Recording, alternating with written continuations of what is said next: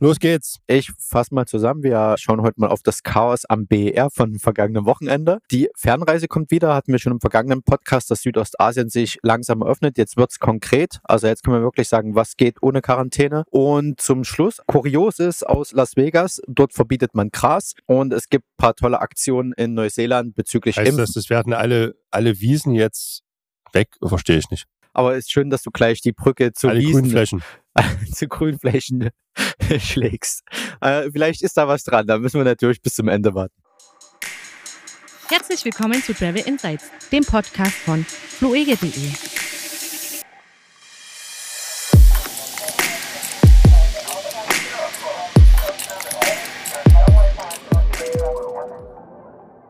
Hallo, herzlich willkommen zu unserem kleinen Reise-Get-Together hier wöchentlich. Mein Name ist Kevin. Ich mag das Reisen. Und hallo Frank. Ähm, ja, hallo, ich mag das Reisen auch. Sehr schön, haben wir da was gemeinsam. Ich würde sagen, wir starten mal in Deutschland diese Woche. Liegt ja irgendwie auf der Hand. Ein kleiner Hinweis, ich glaube, das ging an niemanden vorbei, aber die Antigen-Tests kosten wieder. Und die PCR-Tests sowieso. Die haben davor schon immer Geld gekostet, nur waren sie, wurden sie kostenfrei ausgegeben. An der Logik ist was dran, ja. Die Pop-Up-Stores dürften wieder aus unseren Straßen verschwinden. Äh, Es sei mit erwähnt, für viele Flugziele brauchst du ja noch einen Antigen-Test oder einen PCR-Test. Und ja, Antigen war vorher zumindestens als Endnutzer, wenn man so sagen möchte, kostenfrei. Und das ist seit, wann war es denn? 11. Oktober, seit Montag dieser Woche. Äh, kostet das wieder Geld. Kann ich gleich damit sagen, weil es gerade so schön dazu passt. Die USA öffnen ja wieder ab November. Wenn du vollständig geimpft bist, darfst du einreisen. Und es hat sich auch nochmal laut, laut Auswärtigen Amt konkretisiert. Du brauchst bei Einreise trotzdem noch einen maximal drei Tage alten PCR-Test, der natürlich negativ sein sollte, auf SARS-CoV-2, so vollständigkeitshalber erwähnt. Aber du kannst auch einen Schnelltest nehmen, einen Antigen-Schnelltest, die sind ja günstiger, aber die musst du, wie gesagt, jetzt bezahlen. Sei hiermit dran erinnert. Ausnahme gilt noch für Kinder unter 12 Jahre und wenn du eine nachgewiesene Infektion hattest, daraufhin in Quarantäne warst und diesen Test brauchst, um die Quarantäne zu beenden. Macht ja Sinn. Macht Sinn irgendwie, ne? Dann ähm, weiteres Thema in Deutschland. Ich weiß nicht, ob du das in den Medien mitbekommen hast, aber es gab Chaos am Flughafen BER, Berlin-Brandenburg. Ja, wen, wen überrascht das? Ich meine, nachdem man von dem Wahlchaos gehört hat, Oh ja. jetzt das Flugchaos. Ähm, aber das ist ja halt Berlin, oder? Ja, das ist mein Berlin. Es gab hunderte Meter, also äh, so Zitat wirklich, hunderte Meter lange Schlangen, stundenlange Abfertigungszeiten. Es dauerte zwei bis fünf Stunden. Und was ist passiert? Einfach der Start der Herbstferien. Kam sehr überraschend auch. Überraschend, genau. Das ist wie Weihnachten und Ostern. Man muss, man muss natürlich, man muss natürlich auch ein was sagen. Ne? Ich meine, der Flughafen ist jetzt auch nicht mehr der neueste und früher hat, ist man anscheinend nicht so oft geflogen wie heutzutage. Ne? Da hat man damals noch, als man den Flughafen gebaut hat, noch nicht dran gedacht, oder? Also es waren wohl am Freitag 67.000 Passagiere, am Samstag dann ähnlich und Sonntag auch, also etwas über 60.000 jeweils und die konnten nicht abgefertigt werden, beziehungsweise konnten auch nicht einchecken. Und ich habe jetzt mal geschaut, also es war ja überall die, die Meldung Chaos am Flughafen, aber was ist denn da überhaupt passiert? Warum ist das passiert? Es fehlten wohl Ausstiegstreppen für ankommende Flieger. Also wenn du auf dem Vorfeld landest, dann gehst du ja manchmal direkt aufs Vorfeld und wirst dann äh, mit dem Bus zum Terminal gefahren. Haben die nicht so eine äh, Rutschen, die man aufpusten kann, die dann so. Ich weiß ja nicht, wie lange dann das Zusammenrollen wieder dauert in den Flieger. Aber das wäre vielleicht ähm, eine Methode gewesen. Aber aufgrund dessen gab es wohl auch vielerorts an vielen Flughafen keine Abfluggenehmigung, die den BR ansteuern wollten, weil dort eben alles voll war. Also wenn du jetzt irgendwo im Ausland warst, ähm, Kroatien oder so, konntest du nicht zurückfliegen, weil BR hat gesagt, nö, also wenn ihr jetzt losmacht, könnt ihr nicht landen bei uns. Und sind ja dann unnötige Ehrenrunden, die du da über Berlin drehst. Ja, es gab fehlende oder es gab eben nicht Abfertigungskapazitäten laut den Airlines, also das, was das Botenpersonal macht, wofür der Flughafen selber zuständig ist. Also Abfertigungspersonal ist für mich, dass dein Koffer aufs Beförderband gelegt wird, die Flieger betankt äh, werden, neu aufgerüstet werden und wohl auch an der Sicherheitskontrolle bei Einreise muss es an Personal gemangelt haben. Der BR selber schiebt wohl eher die Schuld auf die Airlines. Das ist dann die andere Richtung, wenn du in den Flughafen rein möchtest zum Abfliegen. Check-in-Personal habe wohl gefehlt. Das liegt in der Hand der Airlines. Die Lufthansa selber meinte, es war alles besetzt. Sie haben alles aufgemacht, was sie konnten. Also man schiebt sich da den, wie sagt man denn, der Flughafenbetreiber und die Airlines schieben sich da die Schuld hin und her. Die Gewerkschaft Verdi hat sich auch mit reingeklinkt. Äh, Sie meinte, es liegt an den prekären Arbeitsbedingungen oder hat das gleich mit genutzt, darauf hinzuweisen. Na klar.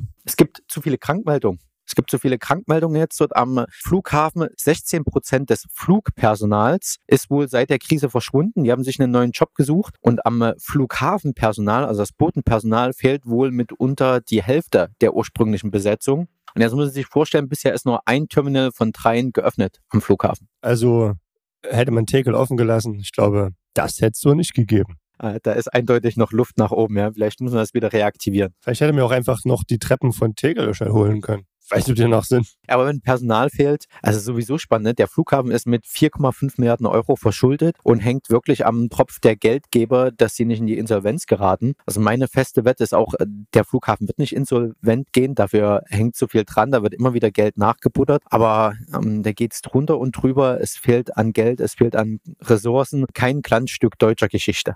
Ist halt Berlin, ne?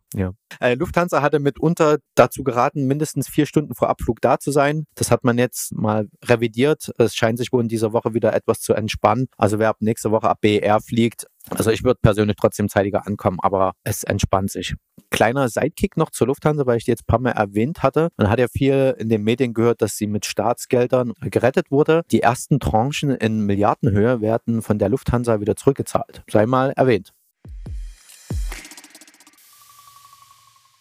Dass das alles so lange dauert, hängt ja auch ein bisschen mit Corona zusammen. Ne? Also es müssen mehr Dokumente gecheckt werden. Ne? Bist du geimpft? Bist du genesen, getestet? Wie sind die Einreisebestimmungen? Hast du ein Visa? Hast du nochmal ein extra Einreiseformular? Hast du die App auf deinem Telefon? Etc. pp. Und da hat sich die IATA, das ist der internationale Airline-Dachverband, einen eigenen Travel Pass ja vorgetan. Dann fragt man sich jetzt immer, okay, wie viele Apps muss ich mit denn doch runterladen?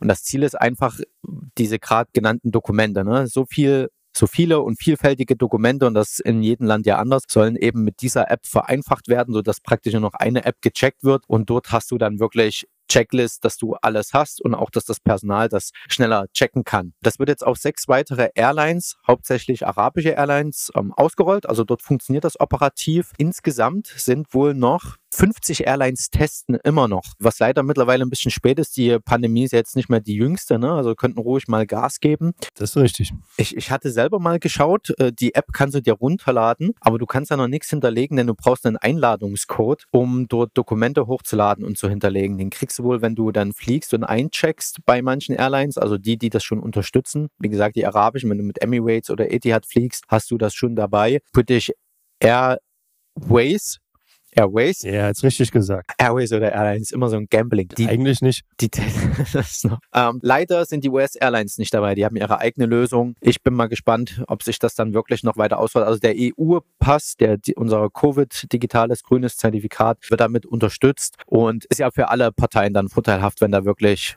alles hinterlegt ist. Ja, das macht einfach Sinn. Also, Ich fand noch interessant, äh, die, die IATA hatte ihre Jahrestagung jetzt in Boston und da hatte man ähm, auch die Notwendigkeit des Passes nochmal kurz beleuchtet. Und jetzt, und das deckt sich ja mit den Erfahrungswerten in Berlin, ne? also ein Terminal von dreien ist auf, Auslastung grob über den Daumen gepeilt bei 33 Prozent. Und der Vorsitzende dort von der Jahrestagung meinte, äh, derzeit liegt global die Auslastung von Flughäfen bei 30 Prozent. Und du hast trotzdem schon Wartezeiten von etwa fünfeinhalb Stunden. Und je mehr die Flughafenkapazität hochgefahren wird, äh, geht man davon aus, dass die Wartezeit bis zu acht Stunden äh, dauern kann. Äh, Das ist natürlich ein No-Go für alle Seiten. Ja. Und daher sind solche Lösungen äh, absolut gefragt. Dann können wir eigentlich zu Ländern kommen. Ich habe hier als Überschrift stehen, es bleibt bei der Öffnung von Südostasien. Wie versprochen machen immer mehr Länder in Südostasien auf und das auch mit vereinfachten Quarantänebedingungen. Ähm, neu dazu kam jetzt Indien. Nach Angaben des Innenministeriums dürfen jetzt Touristen, die mit Charterflügen in Indien ankommen, ab dem 15.10. wieder einreisen. Also äh, gerade komisch zitiert, also ab 15.10., wenn du per Charterflug kommst, darfst du einreisen. Touristen, die mit anderen Verkehrsmitteln anreisen, dürfen ab dem 15.11. wieder einreisen. ich zwar nicht so ganz, aber Ja, mit äh, Charterflug, das ist ja meistens ein, ein Pauschalreiseangebotsding. Äh, vielleicht lässt sich Ja, da okay. die, die Mengen, ähm, weil die ja schon gechartert sind, sage ich mal, ähm, ach schon so, dass ihr das dann Ah, okay, ja, besser gut. planen Ja. und dass man sagt, okay, hier gehen wir mit einer beschränkten Kapazität, lassen wir erstmal die Leute wieder ins Land und ja, ab 15.11. dann aber für alle anderen Verkehrsreisemittel, also wenn du jetzt auch einen normalen Linienflug hast, kannst du dann wieder einreisen. Ähm, Singapur habe ich hier. Es, ich wollte gerade sagen, nicht weit entfernt, aber Asien ist so groß ist, also von Indien aus gesehen,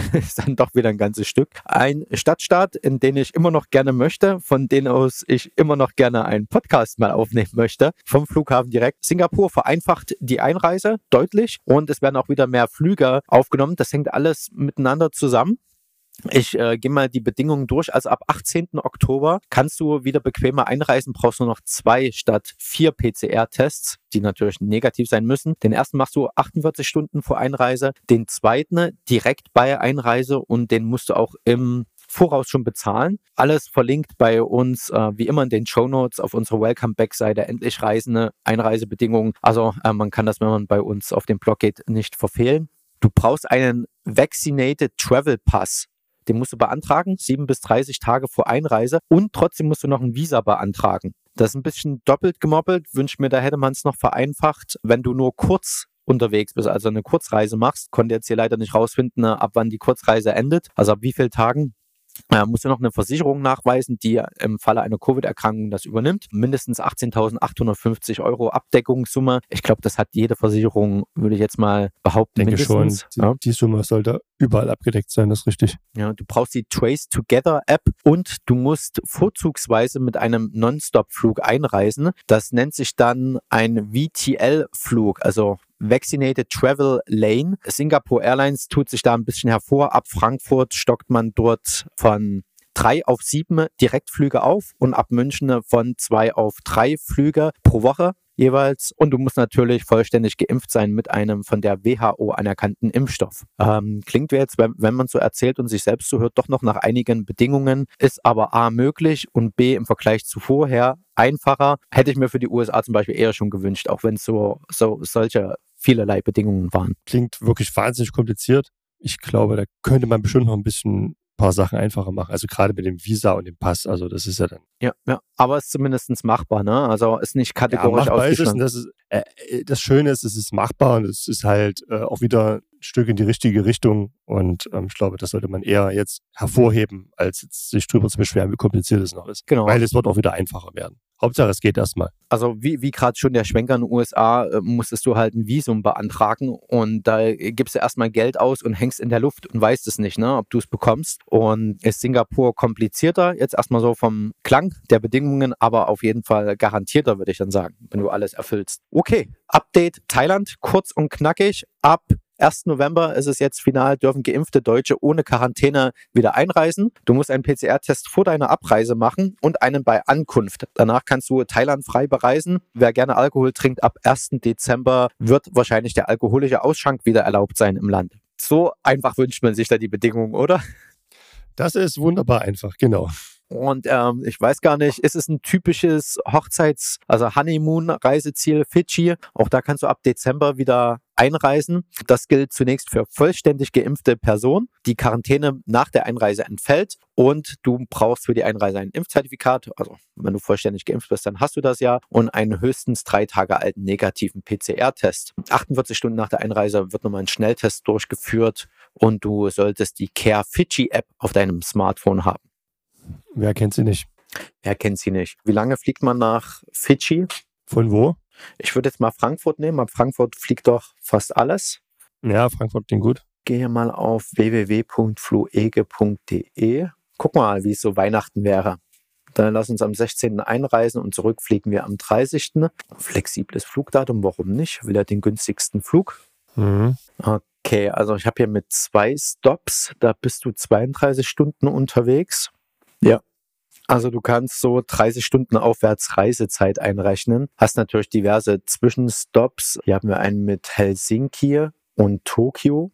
Kann aber natürlich sein, dass mit Öffnung von Fidschi noch ein paar Flüge mehr aufgenommen werden. Hier ist einer über Dubai und Tokio. Und ich könnte mir vorstellen, dass was mit dem noch strengen Reglementierungen in Australien und Neuseeland, dass das ein bisschen die, äh, eine Herausforderung für die Flugplanung der Airlines ist. Aber so um die 30 Stunden bis nach Fidschi.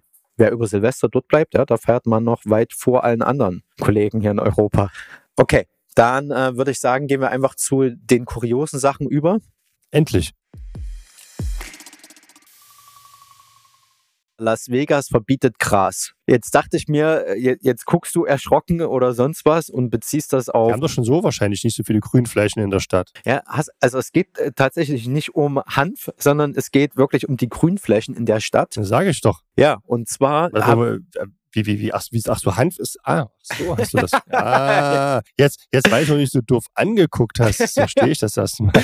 Ich, ich hatte wirklich gedacht, so die armen Grünflächen, das ist ja, ah, okay, warum machen sie die Grünflächen weg? ja, und zwar verbrauchen die zu viel Wasser. Also diese Meldung habe ich aus der Geo. Ah, das macht Sinn, ne? Die sind ja da in der Wüste. Genau, also äh, Las Vegas ist äh, in Nevada mitten in der Wüste eine der trockensten Gegenden überhaupt. Man will Wasser sparen und Gras verbraucht wohl viermal so viel Wasser wie andere Pflanzen, ähm, die weniger Wasser verbrauchen, zum Beispiel Kakteen. Die sind ja eher auch für dieses Klima gemacht, würde ich jetzt meinen. Macht ja auch sehr viel Sinn, Kakteen in der Stadt anzupflanzen. Mal so auf einem schönen, mal schön auf der Kakteengrünfläche spielen.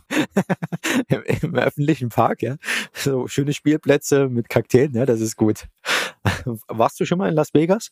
Nein, war, war noch nicht in Las Vegas. Ich durfte schon mal nach Las Vegas, war da schon mal. Es ist, das ist keine Überraschung, dass es da sauwarm ist. Und du hast dann überall bei diesen äh, teuren Hotelanlagen, die da am ähm, Las Vegas Boulevard, am Strip dort ja am Mass angesiedelt sind, schöne Grünflächen. Aber das verbraucht halt mega Wasser. Und solche Grasflächen soll es nur noch in Parks und in Gärten geben und eben nicht dort, wo Menschen gar nicht drüber laufen. Also nicht zur Dekoration. Genau, nicht zur Deko. Bis 2027 muss, ich zitiere, unnützes Grün, also Gras, das nicht betreten wird, außer von demjenigen, der Rasen mäht oder derjenigen, die Rasen mäht, muss verschwinden. Und das macht nur 40 Prozent aller Grünflächen in Las Vegas aus. Für Neubauten ist es verboten und wer sein Gras, also sein Rasen durch genügsame Pflanzen ersetzt, bekommt wohl Prämien von, von Las Vegas. Kriegt einen, kriegt einen Kaktus. genau. Irgendwie so. Aber das ging wohl auch zurück. Das haben wenig Leute genutzt. Der Verbrauch ist äh, angestiegen, der Wasserverbrauch. Der Zierrasen macht 15 Prozent des Wasserverbrauchs von Las Vegas überhaupt aus. Es gibt natürlich auch Kritik dazu, denn überhaupt Grünpflanzen senken die Temperatur. Und ich würde einfach mal, wem das interessiert, wie so Grünflächen in Städten, in Städten wirken und sich aufs Klima wirkt, weil allein so ein paar Bäume senken um ein paar Grad die äh, gefühlte Temperatur, nicht nur die gefühlte, sondern die echte Temperatur am Boden. Wer sich dafür interessiert, ich hatte letztens per Zufall ähm, von dem amerikanischen, US-amerikanischen Magazin Vox, wird genauso geschrieben wie die deutsche Fernsehmarke, ist aber ein äh, etwas anderes, gesehen, wie diese Grünflächen sich auf das Stadtklima auswirken anhand von Phoenix, die ja ähm, nicht minder kalt sind als Las Vegas, würde ich jetzt behaupten. Ich verlinke es einfach mal in den Show Notes. Ist ein kurzweiliger 10-Minuten-Beitrag. Kann man sich mal anschauen, ist ganz interessant. Weil wir das Thema Impfen hatten, würde ich einfach direkt rüberschwenken. Wir sind wieder in Neuseeland. Da gibt es den Super Saturday am 16.10. Und da sollen möglichst viele Menschen sich impfen lassen. Und da beteiligen sich private Unternehmen, unter anderem Air New Zealand. Und dafür stellen sie eine Boeing 787 zur Verfügung. Und zwar zitiere ich einfach mal vom Aero Telegraph, ähm, was da Air New Zealand, wie sie das sehen. Geimpfte sind potenzielle Kunden. Der Chat wird in einem Hangar des Flughafens Auckland stehen. Wer sich in der 787 impfen lassen will, steigt durch die vordere Tür in die Business Class ein und bekommt dort die Spritze. Weiter geht es in die Economy Class, wo die frisch Geimpften einen Snack erhalten und die Beobachtungszeit verbringen. Als Erinnerung gibt es eine spezielle Bordkarte. Das wäre doch was, oder? Ja, vor allem die spezielle Bordkarte. genau. Ne, ich dachte so, der von vorn nach hinten einfach mal alle Klassen mitnehmen. Das könnte man ja in äh, Berlin machen, in den zwei noch nicht genutzten Terminals, wenn es denn Personal gäbe. Wenn. Wenn, genau. Dann ähm, nur noch ein letztes Thema, ein ganz kleiner Rausschmeißer, wer angenehm in den Tag starten möchte und mal so über allen Themen schweben möchte. Äh, Wir hatten im letzten Podcast, war das im vergangenen, dieser Flug von Buenos Aires nach Darwin über die Antarktis von Qantas. Da gab es jetzt einen Tweet von der äh, Crew, von den Piloten, die sind eben über die Antarktis geflogen. Also man fliegt ja soll die, diese langen Strecken oder überhaupt, du fliegst ja nicht, wenn du so eine 2D-Map vor dir hast und verbindest das jetzt gerade, so fliegst du ja nicht, sondern wir befinden uns ja auf einem runden Globus, ja, Überraschung. Und da fliegt man ja so eine Kurve, wenn man das auf einer 2D-Karte sehen würde. Du meinst auf einer 3D-Karte. Auf einem runden Globus würde man einen geraden Strich ziehen, ja? aber wenn du diesen runden Globus aufschneidest und flach auf, die, auf den Tisch legst, so dann sehe das das äh, Dann, dann sieht das aus wie eine Kurve. als würdest du einen Bogen fliegen, genau. Genau, und da hatte ja Qantas Airways den in ihrer Geschichte längsten Flug. Ich glaube, global betrachtet war das der zweitlängste Flug mit 15.020 Kilometer für 128 Passagiere. Ich glaube, das war dann eine ganz äh, ruhige Stimmung an Bord. Und die sind eben über die Antarktis geflogen und da gibt es einen schönen Tweet vom Personal, wie die einfach da drüber fliegen. Und das ist beruhigend. Du meinst mit Foto oder dass man, oder wurde dein Stand? Ein kleines Video.